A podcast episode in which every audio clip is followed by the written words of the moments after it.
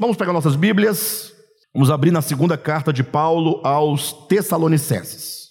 Glória a Deus. Vamos ler aqui, capítulo 1, a partir do versículo 3 em diante. Leia comigo. Irmãos, devemos sempre dar graças a Deus por vocês. Isso é justo, porque a fé que vocês têm cresce cada vez mais e muito aumenta o amor de todos vocês uns pelos outros. Por esta causa nos gloriamos em vocês entre as igrejas de Deus, pela perseverança e fé demonstrada por vocês em todas as perseguições e tribulações que estão suportando. Elas dão prova do justo juízo de Deus e mostram o seu desejo de que vocês sejam considerados dignos do seu reino, pelo qual vocês também estão sofrendo. Até que tá bom, queridos, na leitura.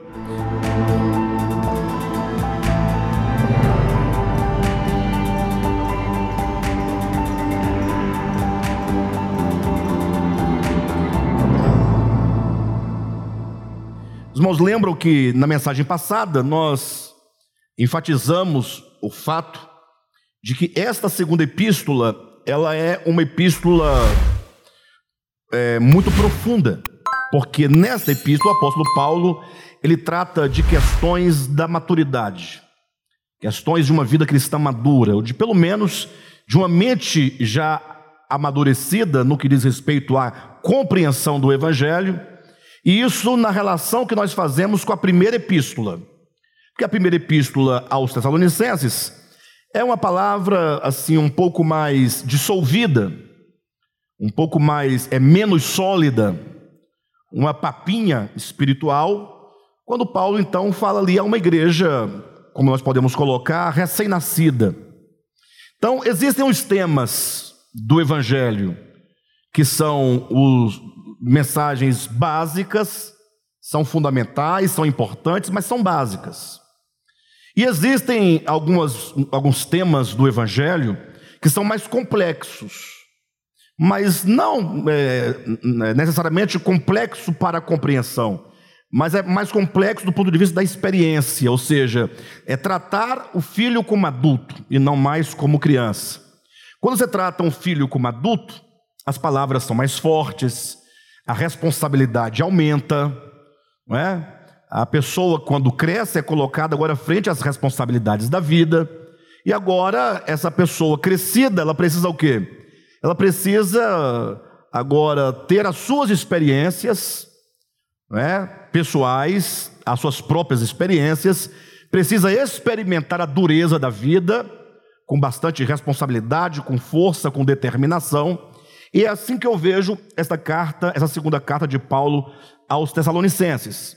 Ainda mais como nós enfatizamos, e hoje nós queremos continuar essa ênfase, que logo no capítulo 1 dessa epístola, o apóstolo Paulo, ele trata de um tema, torno a repetir, que depois de dois mil anos que ele escreveu essa carta, depois de dois mil anos de experiência da igreja, é, é possível, ou que seja, é provável, que a maioria dos cristãos não tenha ciência de que exista esta verdade no Evangelho de Jesus Cristo. E dos poucos que conhecem, muito menor ainda é o número dos que abraçam essa verdade.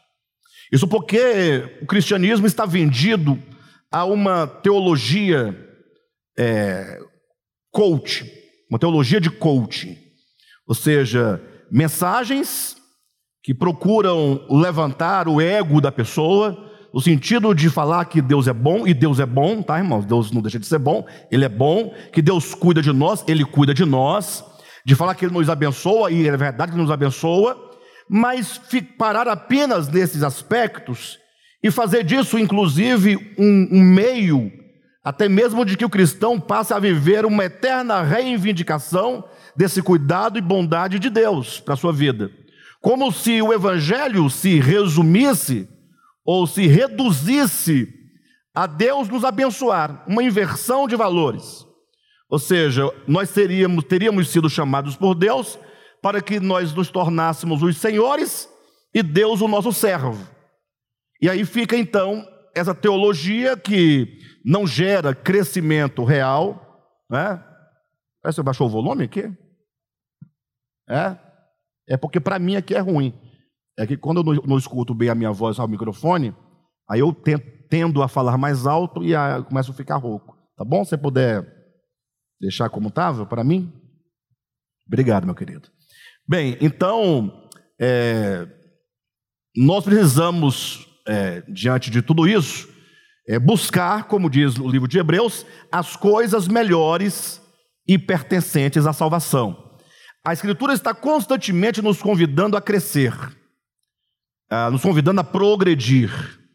Então, a própria Bíblia, né, no eixo da sua história ou da sua historicidade, é, nos mostra como que a revelação de Deus começando em Gênesis, seguindo em todo o Antigo Testamento, depois os Evangelhos, depois Atos, depois Epístolas, depois Apocalipse, é sempre uma crescente.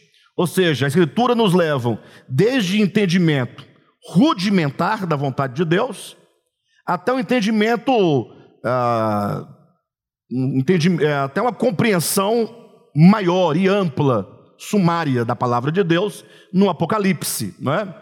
Então, assim eu encontro aqui nessa epístola o fato de que o apóstolo Paulo ele vai apresentar o tema que é como se fosse a apresentação de uma necessidade que todos os cristãos têm de passar por lutas e por provações para que o cristão seja alguém experimentado e alguém aprovado. Então, vamos partir ah, aqui daquela parábola que Jesus conta. Imagine vocês que no capítulo 12 do Evangelho de João, vamos tomar essa parábola por ponto de partida. Uh, no capítulo 12 do Evangelho de João, Jesus estava no auge do seu ministério, ou seja, estava num momento de grande popularidade, multidões vinham de todos os lados para ouvir Jesus, e isso por motivos, uh, por um motivo muito simples. Jesus, no capítulo anterior, capítulo 11 do Evangelho de João, havia ressuscitado a Lázaro, depois que este estava sepultado já há quatro dias, cheirava mal. Então imagine só, esse foi um dos grandes milagres de Jesus, ao lado talvez somente da cura do cego de nascença. Então, quando as pessoas ouviram dizer que Jesus havia ressuscitado a uma pessoa que estava morta, e que estava sepultada há quatro dias cheirando mal, ora, a fama de Jesus correu por toda a, a região, e, essa, e a fama de Jesus chegou até os gregos, inclusive. A ponto de João colocar no capítulo 12 que, num dado momento, estava Jesus numa casa e alguns gregos foram ver Jesus, né? foram conhecer Jesus. Talvez seria mais ou menos essa, essa ideia. Os gregos queriam saber que homem é este que chegou a tamanho conhecimento, a tamanho poder, né? A, a tamanha façanha de ressuscitar um homem morto e sepultado há quatro dias. Então, quando falaram para Jesus: Olha, os gregos querem te ver, qualquer pessoa em sã consciência, em sã juízo, se é assim se pode, se pode dizer, poderia dizer: Jesus, este é o teu momento, porque se o Senhor veio com uma mensagem especial, com uma missão especial. Então agora até os gregos estão aqui querendo te ver. Então, vai lá, Senhor, e mostra tudo que o Senhor tem, todo o seu potencial, todo o seu poder, toda a sua sabedoria. Faz, realiza ali coisas extraordinárias, porque esse, essa é a sua chance de se mostrar ao mundo. É assim que os grandes marqueteiros pensam. Ou seja, aproveitam-se dessas circunstâncias de popularidade para dizer: então agora vai lá e faz, vamos ganhar o povo neste momento. Aí vai Jesus diante dos gregos, se põe diante deles, olha para eles, e Jesus diz as seguintes palavras: Se o grão de trigo caindo na terra, não morrer, ele fica só. Mas se morrer, produz muito fruto. Bem, parece que Jesus falou que o óbvio, né? É o evidente, é lógico se o grão não for semeado na terra, se o próprio grão não romper a sua casca e não morrer, para que o embrião da vida que está no interior do grão nasça ou germine e cresça para então florescer e frutificar, o grão ficará sozinho. Todos nós temos essa experiência, né? Na nossa casa nós temos grãos, grãos de feijão, de, de arroz. E aquele grão que está ali, uma vez que ele não morre, no sentido de ser semeado, de passar pelo processo de morte, germinação, né, crescimento, florescimento e frutificação, ele fica só. É um grão que se encerra em si mesmo. Então parece que Jesus fala o óbvio, mas vamos prestar atenção naquilo que Jesus está dizendo. Porque se havia ali uma grande multidão querendo ouvir Jesus, se os gregos estavam ali, eu imagino que assim como nós, ou aqueles que lá estavam, queria que Jesus fizesse uma grande façanha, fizesse um grande discurso ou um grande sinal, Jesus também se aproveita desse momento para fazer uma grande façanha. O problema é que a façanha de Cristo não é a nossa façanha. O problema é que o sucesso de Cristo não é o nosso sucesso. Porque me parece que o nosso sucesso é sempre o da nossa preservação, se nós somos preservados fisicamente, se nós temos a saúde preservada, a nossa vida preservada, se conquistamos algum dinheiro, se conquistamos alguma, algum bem, alguma coisa, nós chamamos isso de sucesso. E Jesus, como faz parte não deste mundo, deste reino, mas do reino dos céus, que tem uma outra cosmovisão, que é a visão de Deus, ele fala a coisa mais extraordinária do reino de Deus, que pode soar aos ouvidos, é, os ouvidos carnais, né? os ouvidos profanos, como sendo uma coisa é, muito indigna de ser dita, inclusive. Ele diz: olha, se o grão de trigo não morrer, ele fica só. Ou seja, se vocês procuram alguma frutificação, lembre-se, não haverá a frutificação sem que o grão rompa a sua casca. O grande desafio do germe de vida que se encontra dentro do grão é o rompimento da casca.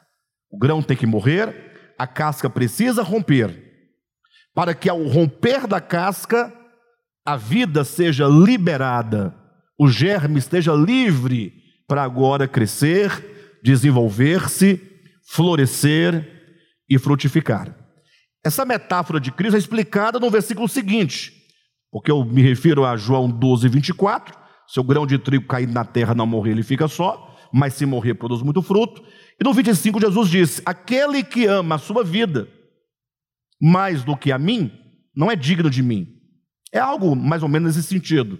Ou aquele que preserva a sua vida, perdê-la-á. Mas aquele que perde a sua vida por minha causa, achá-la-á. Este é o princípio do reino de Deus. Logo, queridos, eu quero que os irmãos coloquem aí como em duas colunas. Visualizem à direita de vocês e à esquerda de vocês dois grandes princípios.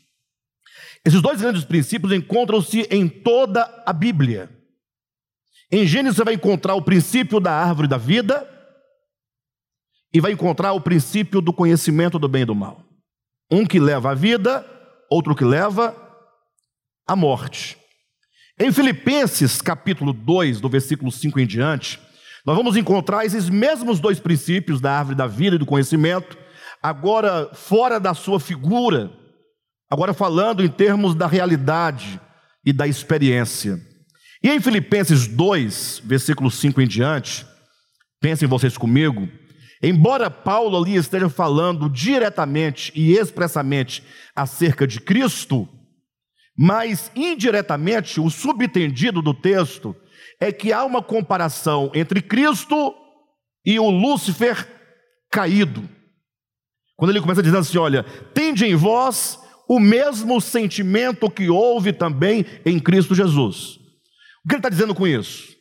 Que em Cristo Jesus houve um sentimento, que toda a vida de Cristo Jesus estava pautada, fundamentada, fulcrada num princípio, e que agora esse mesmo princípio no qual estava a vida e a experiência de Cristo deveria ser o nosso fundamento e o nosso princípio. Tende em vós o mesmo sentimento que houve em Cristo Jesus. Poderíamos colocar, tende em vós o mesmo espírito que houve também em Cristo Jesus. E que espírito é esse que houve em Cristo Jesus que deve haver em nós? Ele começa dizendo: porque ele, sendo Deus, essa é a, é a lei primordial do reino de Deus. Porque ele, sendo Deus, não julgou por usurpação o ser igual a Deus. Puxa, aí você para um pouco e pensa: puxa, sendo Deus, não julgou por usurpação o ser igual.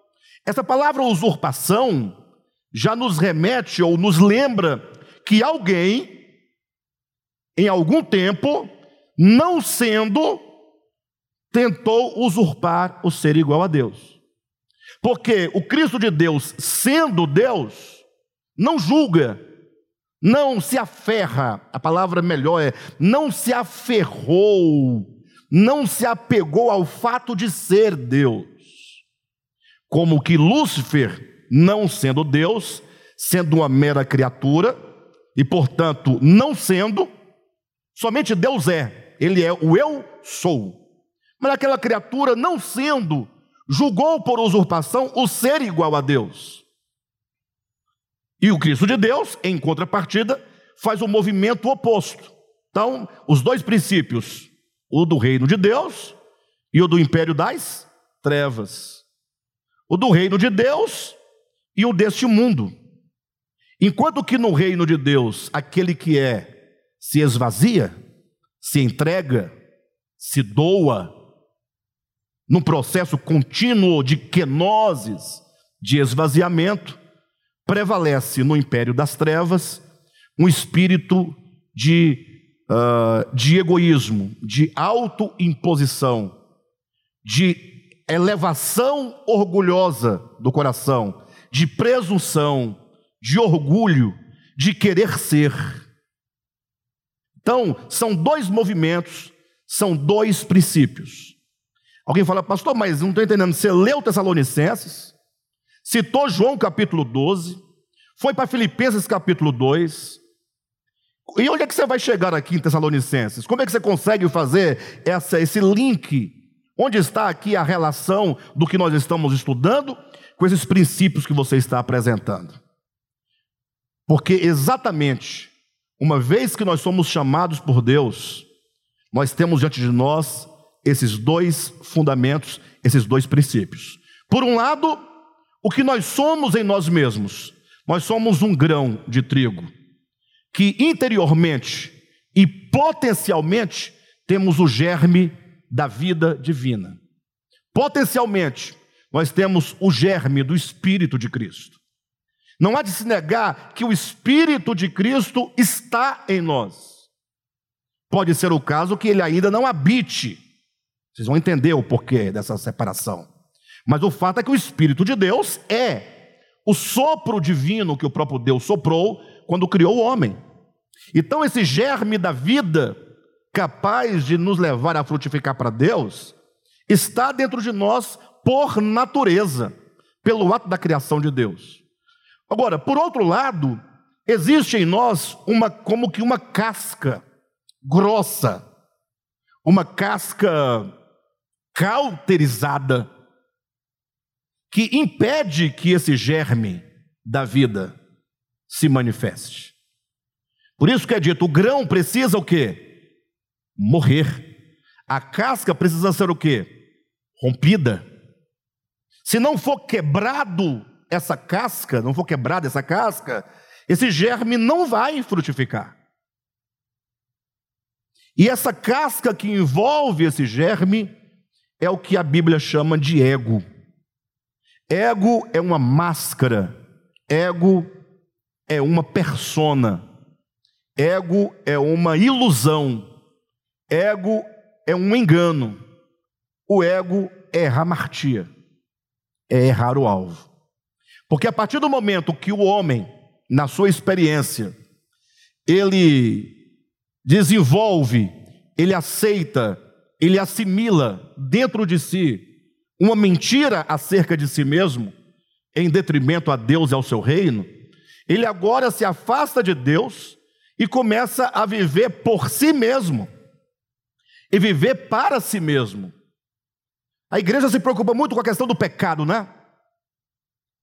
Constantemente eu recebo mensagens de pessoas perguntando, pastor, é isso é pecado, aquilo outro é pecado, é, é pecado fazer isso, é pecado falar assim, é pecado cantar isso, é pecado usar isso. Ou seja, se você olhar para a atual condição da igreja do Senhor de um modo geral, quais são suas preocupações? A igreja está preocupada com uma série de coisas totalmente sem importância e se esquece da nossa grande necessidade de tratar com esse problema do ego. Esse ego é a casca que impede o frutificar da vida. Esse ego é o sentimento, é o mesmo sentimento, é o mesmo espírito que houve também em Lúcifer caído, de autopreservação, de autoexaltação, de um orgulho e de uma presunção, de querer ser sem ser. E o Evangelho nos ensina o princípio do reino de Deus, e no reino de Deus só prevalece o espírito de não ser. Porque mesmo aquele que é, ele está é, numa, numa eterna, num eterno doar-se. Quando diz na Bíblia, me parece que é o único conceito explícito acerca de Deus, quando diz Deus é amor, o que, que se entende com isso? Que, que João quer dizer? Deus é amor. Ah, isso é muito filosófico, ah, é uma frase muito bonita, ah, é uma frase até para escrever num adesivo, colocar num carro. Mas qual é o real e profundo significado da expressão Deus é amor? Olha, Deus é um doar-se constante. Amor é sempre doação. O amor não exige, o amor não reclama, o amor persevera, o amor tudo espera, o amor tudo sofre, o amor não se ressente do mal. Ou seja, o amor é um ato constante de doação. E quando há o amor e há, portanto, doação, essa atitude só pode ser a atitude daquele que, embora sendo, ele não se aferra ao fato de ser, ele quer doar-se, que é o diferentemente de nós. Quanto mais nós julgamos que somos alguma coisa, mais queremos que as pessoas nos sirvam. É um processo inverso. Então a pessoa pode até servir de bom coração a alguém, mas se ela galgar um posto acima, ela agora olha para trás e fala assim: agora vocês devem me servir e me respeitar e me honrar, e começa uma série de, de exigências, porque agora eu, eu, eu alcei um patamar a mais. Então, essa casca que nos envolve, e a depender da, da, da densidade dessa casca, nós vamos precisar de, uma, de um mecanismo divino para romper com essa casca, para quebrar essa casca. E é aqui que poucas pessoas compreendem essa parte do Evangelho. Na cruz, Jesus, num dado momento, é, ele falou assim: Deus meu, Deus meu, por que me desamparaste? Essa é uma das frases talvez mais enigmáticas, porque muitas pessoas perguntam: por que, que Jesus diz essas palavras? Teria o pai abandonado a seu filho? Se Deus estava em Cristo reconciliando consigo o mundo? Por que, que Jesus fala, Deus meu, Deus meu, por que me desamparaste? Me parece que essa oração de Jesus, ela é uma expressão que mais identifica o Jesus humano com todos os homens. Porque é justamente na hora do sofrimento, da angústia, da dificuldade, da dor, é que nós então procuramos por uma saída. Onde está Deus agora para me livrar disso? A pessoa se sente desamparada por Deus, não que esteja desamparada, ela se sente desamparada. Jesus, da sua humanidade, ele falou um tanto de coisas que nos parece que ele não deveria dizer. Ele disse: é, Pai, se possível for, passa de mim esse cálice. Essa é a parte humana dele. Em outro momento ele vai dizer: Por que me desamparaste? Essa é a parte humana. Está em Hebreus capítulo 5 que Jesus é, orou com forte clamor e lágrimas a quem o podia socorrer. Essa parte humana de quem na hora do sofrimento diz: Senhor, por que, que eu passo por essa, este momento? Você que já passou por sofrimento, ou está passando por sofrimento, seja ele qual for o, o sofrimento, nós passamos toda sorte de sofrimento. Tem pessoas que estão enfermas e falam: Senhor, me cura. E nós oramos para o Senhor curar. Você já parou para perguntar por que, que às vezes nós oramos para Deus curar e a cura não vem? Talvez seja um grande argumento para os ateus, né? É, você não está orando para ninguém. não existe Deus. Os ateus poderiam dizer isso, o agnóstico, o cético. Mas se você entender, primeiramente, que no mundo teremos aflições, as, as aflições fazem parte deste mundo. Ora, mas por que Deus não nos livra de uma tal enfermidade? A grande questão é, pense comigo em nome de Jesus. Ao invés de nós perguntarmos por que o Senhor não nos cura e ficarmos em busca de resposta, por que não perguntarmos, Senhor, por que o Senhor permite que eu passe por tal enfermidade? Porque com certeza Deus não tem prazer no sofrimento alheio. Os irmãos acham que Deus tem prazer em ver alguém sofrendo? E sendo Ele todo poderoso e podendo, tendo o poder para livrar daquela circunstância, simplesmente não fazê-lo por capricho? Pense comigo. Em outras palavras, Senhor, o que, que há de maior, de mais belo, de mais rico que eu possa encontrar nessa circunstância, além da dor? Já perguntou ao Senhor, olha, eu estou passando por tal situação. Eu estou passando por uma tal pressão, por um tal sofrimento. Senhor, o que o Senhor quer me ensinar nessa circunstância? Imagine você que a questão do sofrimento é muito interessante. O livro de Jó, a despeito de todo o seu caráter literário, o fato é que, se você olhar bem para o livro de Jó, você vai encontrar três Jós. Três Jós. Você encontra o Jó do capítulo 1 e 2. Você encontra o Jó do capítulo 3 ao capítulo 41. E você encontra o Jó do capítulo 42. Você vê o Jó passando por fases de transformação. O Jó do capítulo 1 é um homem próspero, rico, temente a Deus. Ou seja, ele é o cara. Ele se orgulhava é, pelo fato de que, quando os filhos dele faziam seus churrascos, suas festas, Jó era um homem tão íntegro no seu coração, que ele então fazia sacrifícios para um possível pecado que seus filhos tivessem cometido nessa festa. Então era um camarada intocável. O Jó do Antigo Testamento é o Saulo de Tarso antes do caminho de Damasco irrepreensível, camarada poderoso. Só que essa sua impressão acerca de si mesmo, essa sua religiosidade, talvez fosse a sua casca, talvez fosse um orgulho disfarçado de piedade. Presta atenção no que eu vou dizer para os irmãos. Nesse ministério tem muito disso. A pessoa começa a compreender uma coisa ou outra, e a pessoa eventualmente começa a praticar uma coisa ou outra, começa a praticar alguma coisa do Evangelho, começa a ser um pouco mais bondoso, mais atencioso para com as pessoas, tal. Mas logo essa pessoa agora começa a querer corrigir os outros. Né? Então eu estou numa situação de fazer isso ou aquilo outro, então estou me sentindo, puxa, eu estou agora no, no, no, rumo do Evangelho. Aí eventualmente eu olho para o Henrique e falo, uai, não é assim que você deve agir, cara. Você não tem ouvido o evangelho, você não está vendo. Olha, nós temos que fazer assim. Começamos a exigir de um e de outro, e de outro, e de outro que faça o mesmo.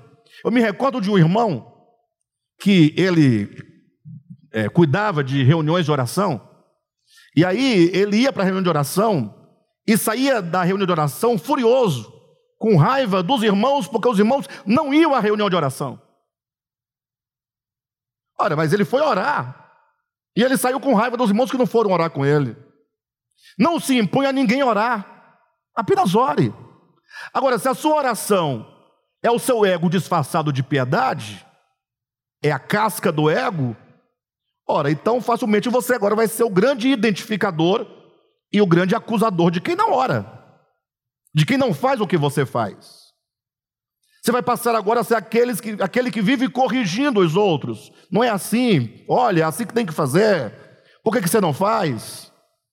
Ao contrário, quando a pessoa verdadeiramente ela começa a experimentar o evangelho, não como o orgulho disfarçado de piedade, mas experimentar para si mesmo no seu coração, quanto mais ele experimenta, menos ele percebe o defeito alheio. Menos ele vasculha o lixo das, das casas alheias, para encontrar alguma coisa de que acusar o outro. O Jó do capítulo 1 era um homem sensacional.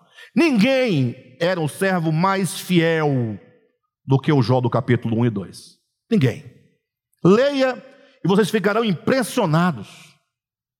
Quando ele perdeu todos os seus bens, que a sua mulher disse: amaldiçoa o teu Deus e morre, ele ainda podia falar: nu saí do ventre de minha mãe nu eu voltarei à terra.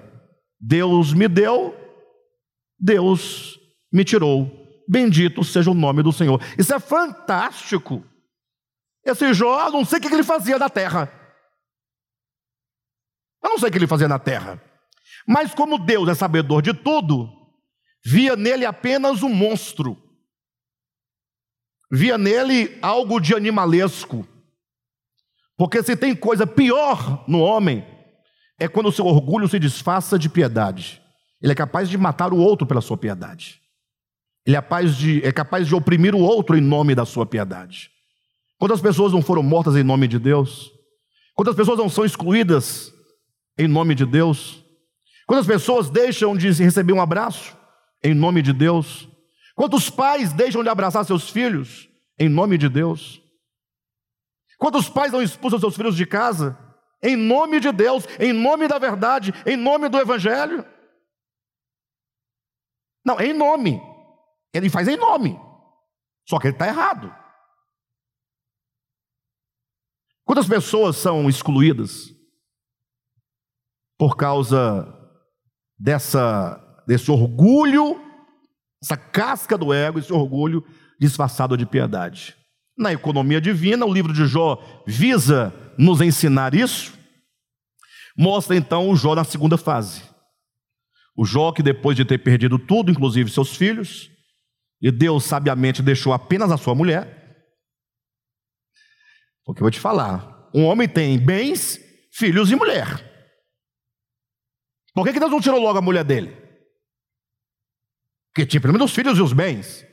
Mas não, Deus tirou os bens tirou os filhos, falou, e a mulher vai levar? Não, não, a mulher vai ficar, para poder ficar falando no seu ouvido. É, tem que ter alguém para ficar falando, instigando, conversando, reclamando, murmurando, porque até a mulher de, de Jó foi um instrumento de Deus para revelar quem Jó era. E Jó agora, leproso, não sei se a palavra lepra é a melhor palavra, mas cheio de chagas, umas chagas que purulentas, coçava tanto que ele se coçava com caco de telha. Imagina aquele pus e sangue correndo das feridas, mas a dor era menor do que a coceira, por isso ele tinha que se coçar desse jeito. E além disso, Deus enviou três amigos de Jó para perturbar o seu ouvido, para acusá-lo, para dizer que era culpa dele, etc. E tem toda uma teologia que esses três amigos de Jó vão usar para justificar o sofrimento dele. E do capítulo 3 ao capítulo 41, né? Do capítulo 3 ao 41, você vai encontrar um Jó que agora, diante do sofrimento, do quebrar da casca, ou na medida em que a casca ia sendo quebrada, porque a vida tem que sair, o germe tem que sair.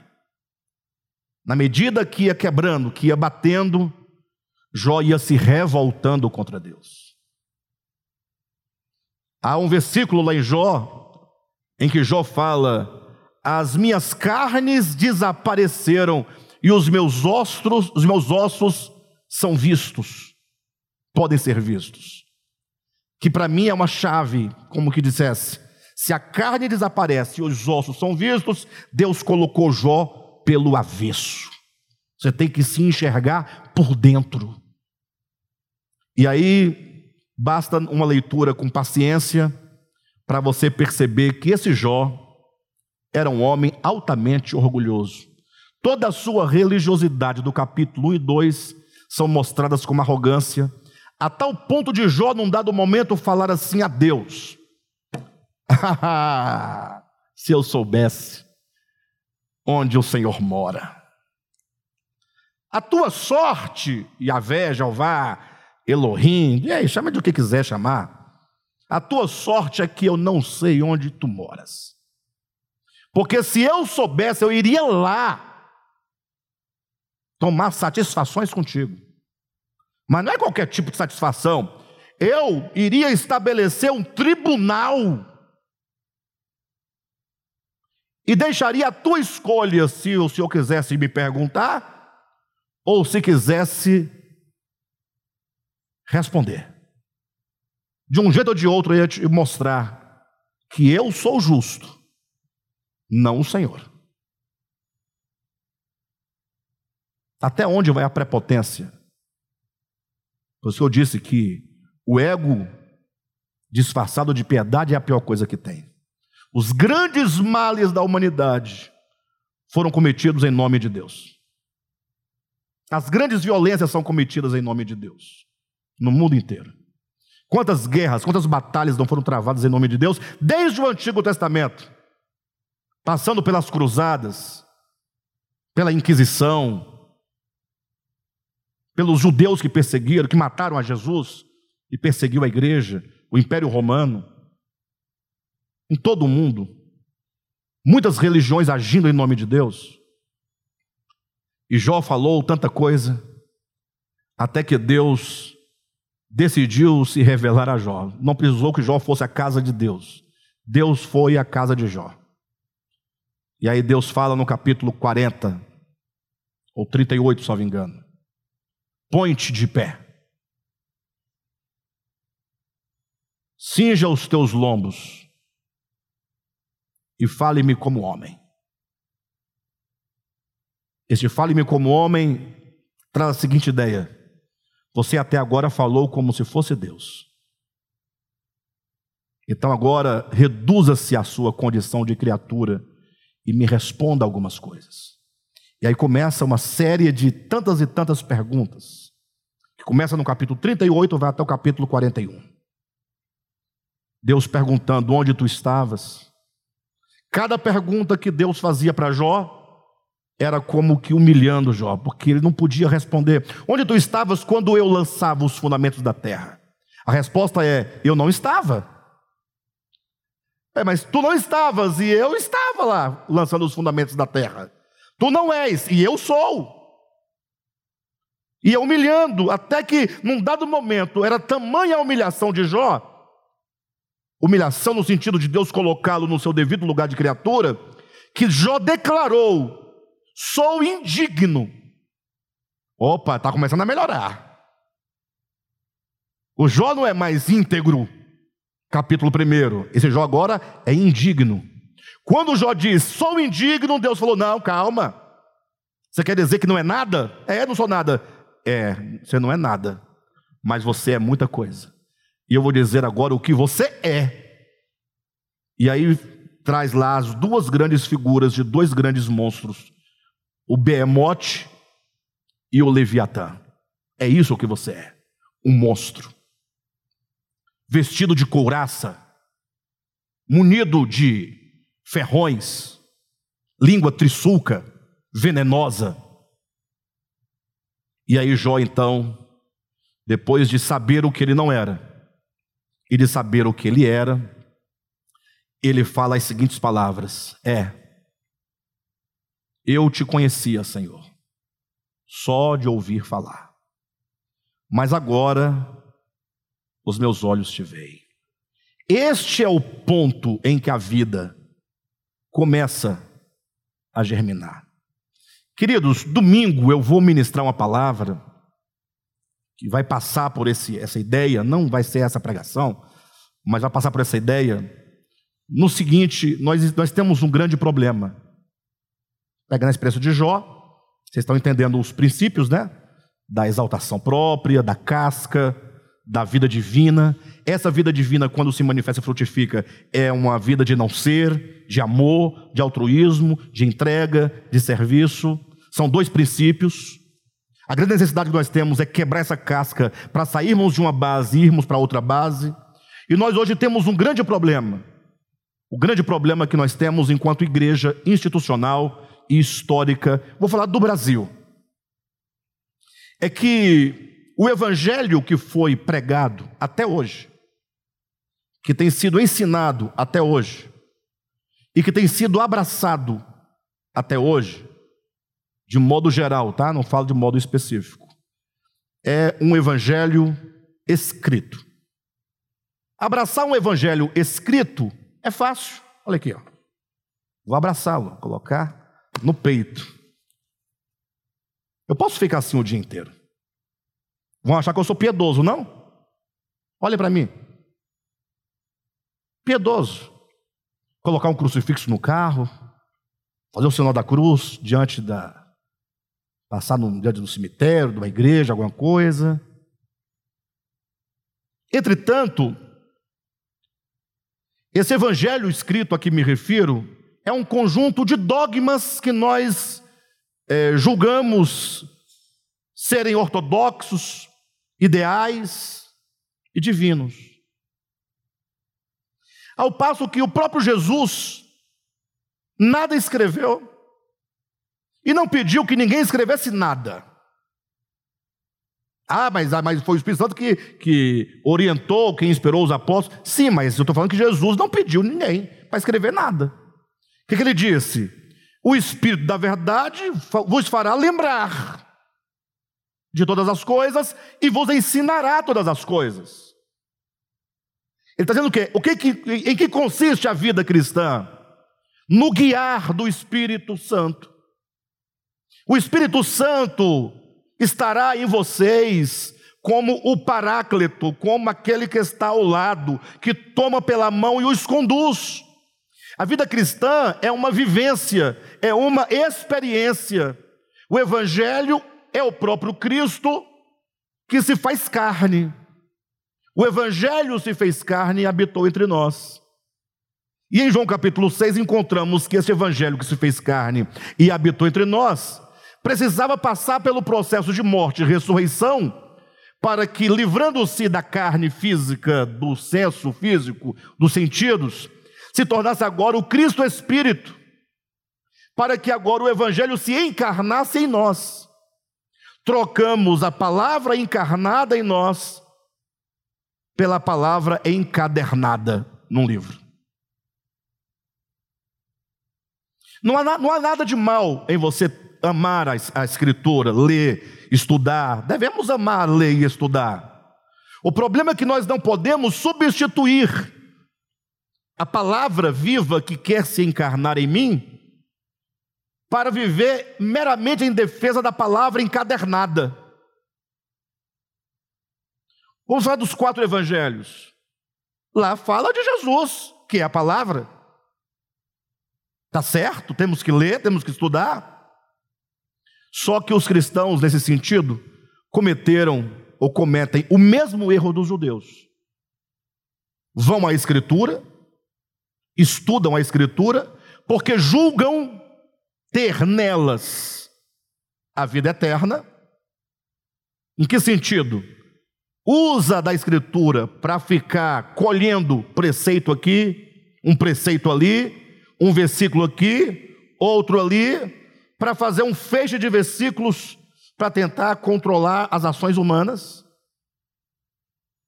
e deixaram de receber a palavra ou tornar a palavra essência dentro de si. João capítulo 6 é claro.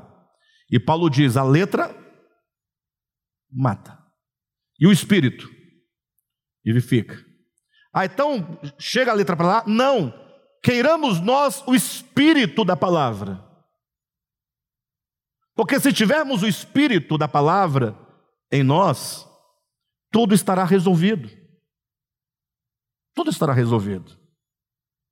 E aí não teremos nenhum empecilho e nenhum problema em ler a Escritura. A Escritura se torna má e perversa quando ela é colocada no lugar do Espírito de Cristo. A Escritura se tornou perversa nas mãos de homens perversos, que usaram da própria Escritura para matar Jesus. Porque Jesus disse: E vocês não querem vir a mim para ter vida, para terem vida, porque a Escritura dá testemunho de mim. Vocês querem ir à Escritura para ter vida? Não querem vir a mim para ter vida? Vocês examinam a Escritura para ter vida e se esquecem que ela é apenas um testemunho de mim. Quem está me entendendo? Com isso, nós vivemos um cristianismo fragilizado, cristãos fracos, cristãos orgulhosos, cristãos incapazes e impotentes de fazer o bem, de praticar o mais simples ato de bondade, inclusive para os nossos, aqueles que nos são mais próximos. Daí a grande necessidade que nós temos.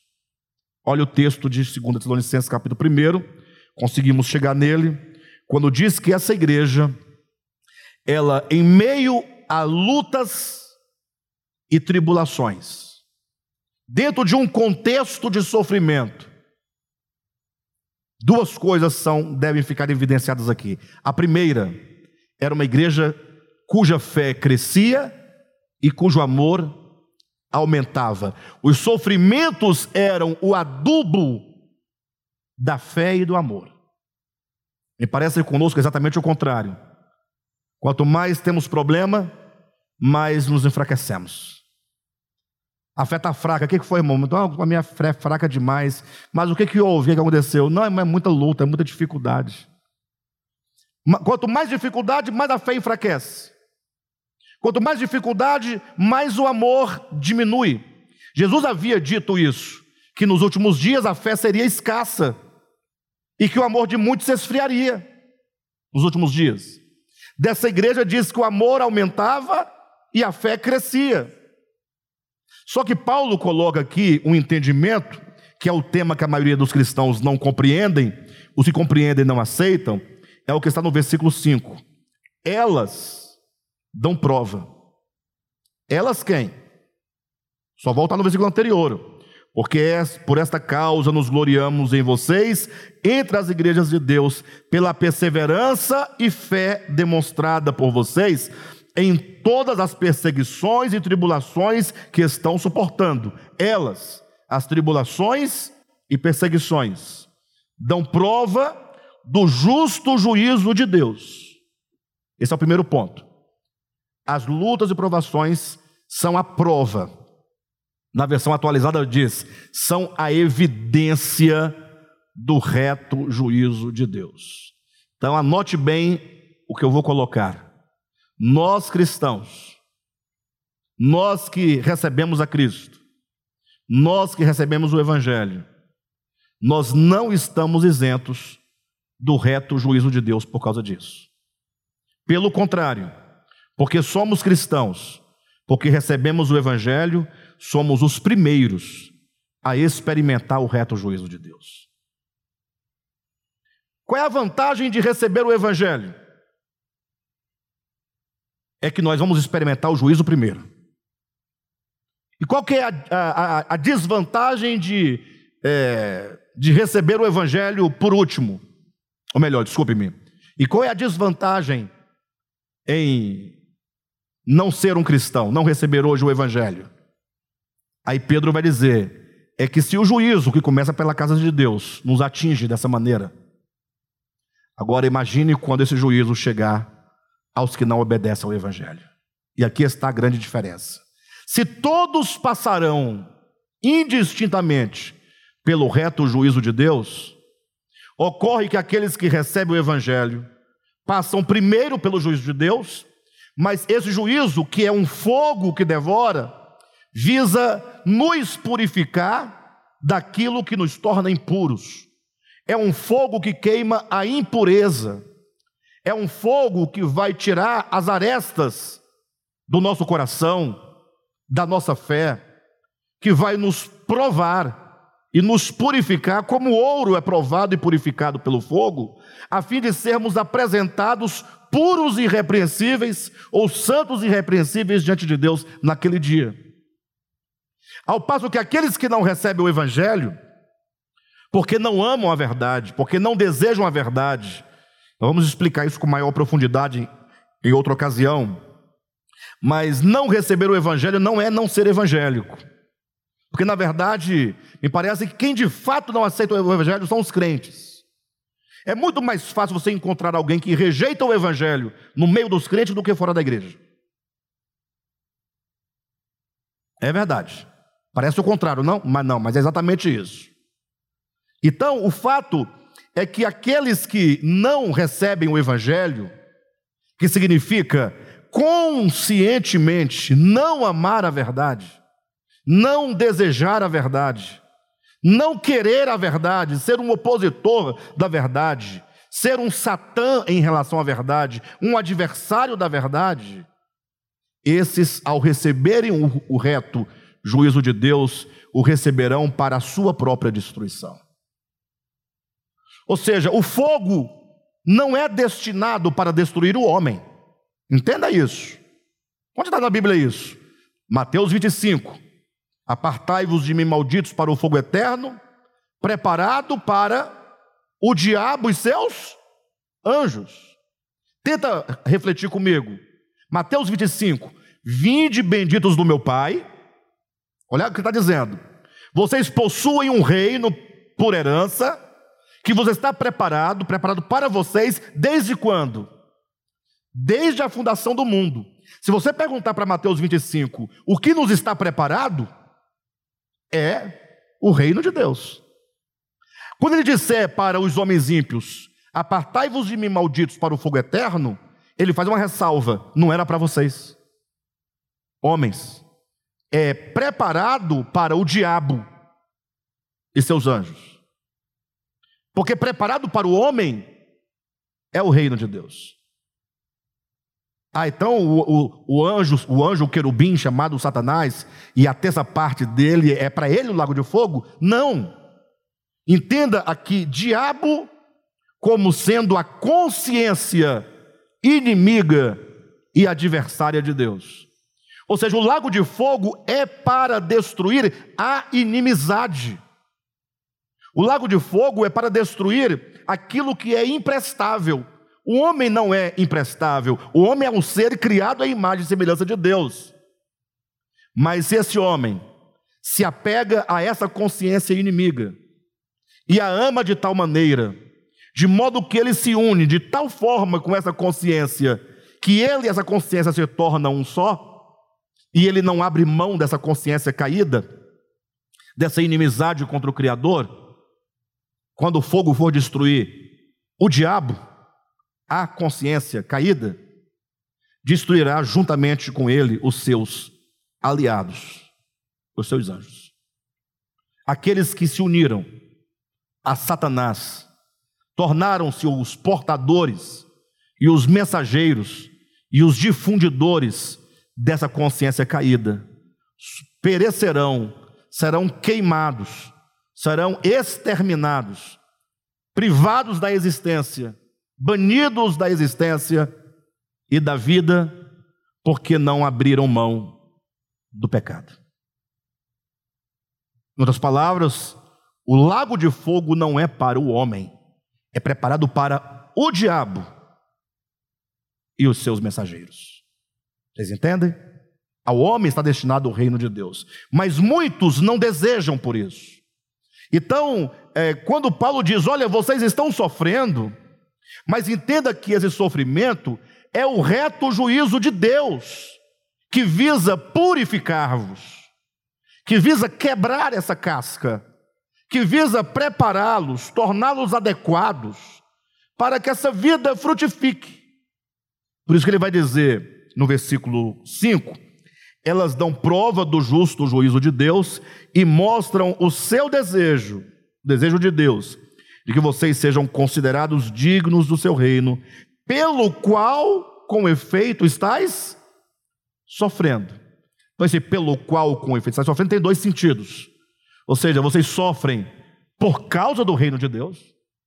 Ou seja, estão sendo perseguidos por quê? Porque mataram? Não. Porque furtaram? Não. Porque são maldizentes? Não. Mas por causa da verdade. A verdade fatalmente atrairá sobre o seu portador, o portador da verdade, muita, muito sofrimento. Por que, que mataram Jesus? Eu sei que a teologia deu um motivo. Jesus morreu porque o seu pai estava irado e furioso e tinha que derramar sua ira sobre alguém. Mas não é isso que diz o Evangelho. Sobre o pai, disse que ele estava em Cristo, reconciliando consigo o mundo. O pai estava tomando as dores do mundo sobre si, estava abraçando um mundo sofrido, um mundo é, que estava sendo massacrado pelos efeitos do pecado. Agora, quando você lê os evangelhos, e eu desafio os irmãos a fazerem isso, sobretudo Lucas e João. Podem ler os quatro evangelhos, mas leia, né, todo ele você vai ver Jesus sendo perseguido. Jesus é perseguido desde o seu nascimento, com exceção do período de 18 anos, entre os 12 anos lá no templo, até o início do seu ministério aos 30 anos, que nós não sabemos exatamente o que aconteceu, porque a, Escritura faz esse ato, mas toda a trajetória registrada de Jesus nos evangelhos, ele está sendo perseguido.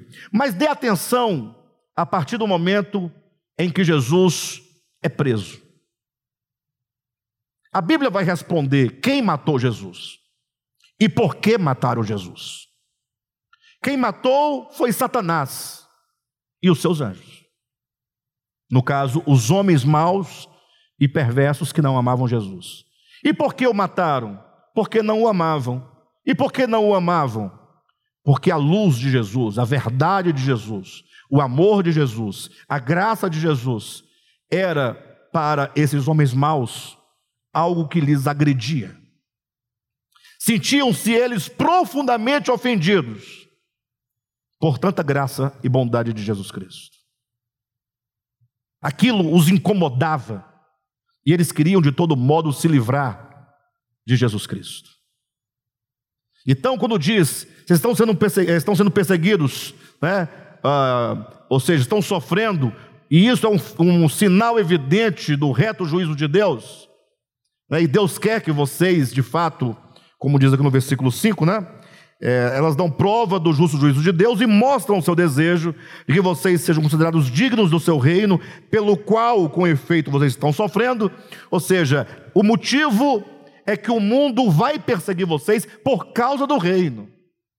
E vocês também, em segundo lugar, estão sofrendo, porque o sofrimento possibilitará todo o vosso quebrantamento, para que vocês se tornem dignos do reino de Deus para que vocês tenham a dignidade do reino de Deus. Entenda, tornar-se digno do reino de Deus não é tornar-se merecedor, é tornar-se qualificado. O reino de Deus não é um, uma quantidade que se recebe como mérito por ter sofrido. O reino de Deus tem uma qualidade de não ser, de aniquilamento, de entrega, de amor, de altruísmo. Como nós não somos nada disso, é impossível que nós sejamos reino de Deus, estejamos no reino de Deus, tenhamos experiência do reino de Deus, porque o ego é que nos priva do reino de Deus.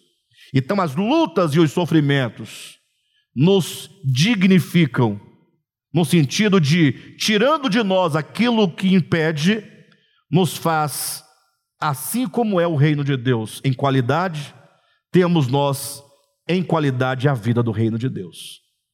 Ou seja, só participa do reino de Deus aqueles que estão em harmonia com o espírito do reino de Deus. Não é um merecimento, é apenas uma qualificação. Qualificação essa que nada pode me dar, senão o próprio Cristo que em mim habita e trabalha em mim as suas virtudes e os seus atributos. Por isso que Paulo vai dizer, e depois Pedro vai dizer na sua epístola, que os sofrimentos nos qualificam para o reino de Deus. Esse sofrimento para o reino de Deus, que nos qualifica, é o que a Bíblia chama de batismo com fogo. Esse reto juízo de Deus que sobre nós, a igreja de Deus, se derrama, é o batismo com fogo. Jó passou pelo batismo com fogo. O resultado foi um novo homem. O Jó do capítulo 42 agora é um homem, não mais um homem íntegro, como no capítulo 1, a despeito de toda a sua integridade, mas agora um homem que está totalmente humilhado perante a potente mão de Deus, que o reconhece, que se entrega e que permite que Deus trabalhe por seu intermédio. Então, o reto juízo de Deus é o que nos qualifica. Na semana que vem, nós vamos falar desse mesmo assunto, lendo 1 Pedro capítulo 4, fazendo o diálogo com o batismo com fogo de Mateus capítulo 3, versículo 11, né? para que nós possamos então compreender essa verdade de Deus que é tão necessária. É um assunto para a maturidade. Ou seja, já não estamos mais na empolgação do início. Agora nós sabemos que este caminho, vamos também dialogar com Romanos capítulo 8, quando Paulo vai dizer que o caminho da glória é um caminho de sofrimento. Amém, queridos? Mas entendendo que esse sofrimento só realiza em nós o que ele deve realizar se nós nos entendermos no sofrimento e entendermos a natureza do sofrimento e nos rendermos a Deus mediante o sofrimento. Tá bom? Deus abençoe a todos.